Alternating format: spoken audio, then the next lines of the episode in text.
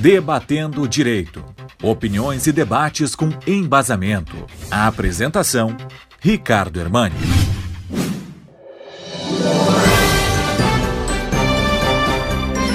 De fato, o tema que aconteceu na segunda-feira levou eh, essa partida, especificamente a agressão praticada pelo William Ribeiro, às manchetes nacionais e internacionais, como um dos grandes fatos para mudar a trajetória eh, do futebol brasileiro, a relação eh, do Poder Judiciário nas questões que envolvem as agressões dentro de campo.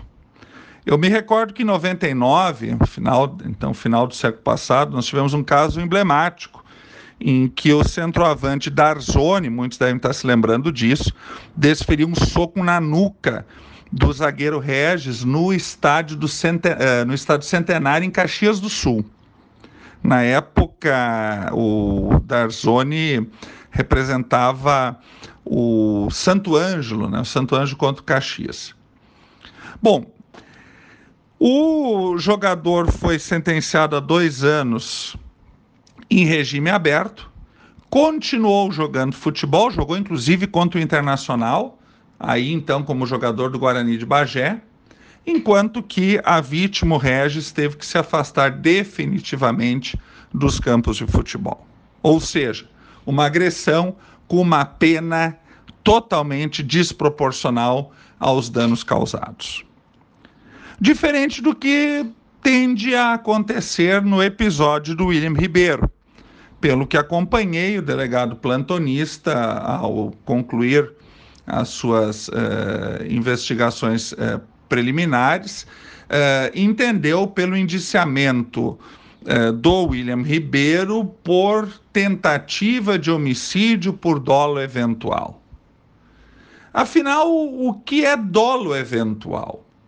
Dolo eventual é aquela conduta em que a intenção resultado morte não foi uma intenção direta, mas um jogador de futebol, ao prosseguir com uma ação, ao prosseguir com uma agressão contra o árbitro, já no chão, sabendo da potência do seu chute, da potência e da força de um chute de um jogador de futebol, assumiu o risco, aceitou o risco de uma consequência de um resultado morte.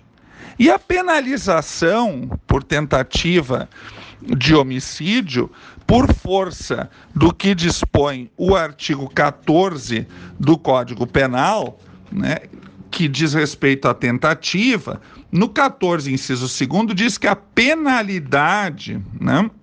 E no parágrafo único desse mesmo artigo, é a mesma do crime consumado, é a mesma do homicídio doloso com a possibilidade, então, de uma diminuição de um terço a dois terços da pena. E esse jogador, em se mantendo de, uma eventual denúncia pelo Ministério Público, uma sentença de pronúncia pelo juízo de Venâncio Aires, poderá ser submetido ao tribunal do júri da comarca de Venâncio Aires, local onde ocorreu o fato. Essa é uma questão importante a se refletir, porque o resultado morte no crime tentado só não ocorreu por razões alheias à vontade, ao risco assumido pelo jogador. Jogador que desfere um chute com a força de um atleta de futebol, e não dá até para chamar de atleta esse, esse sujeito, ele está sim assumindo o risco de causar o resultado morte. Vamos aguardar quais são os encaminhamentos agora pelo Ministério Público, uh, depois pelo uh, juiz da comarca de Venâncio Aires, a partir, evidentemente, da possibilidade que o jogador tem eh, de apresentar sua defesa, mas uh, não há dúvida de que essa situação ela é mais complexa, porque ela foi televisionada, uh, a, a, a, os, as agressões, a covardia das agressões são muito claras, e por uma situação que não está mais na vontade do jogador, graças a Deus, né, que a saída do árbitro foi pela frente, pelo,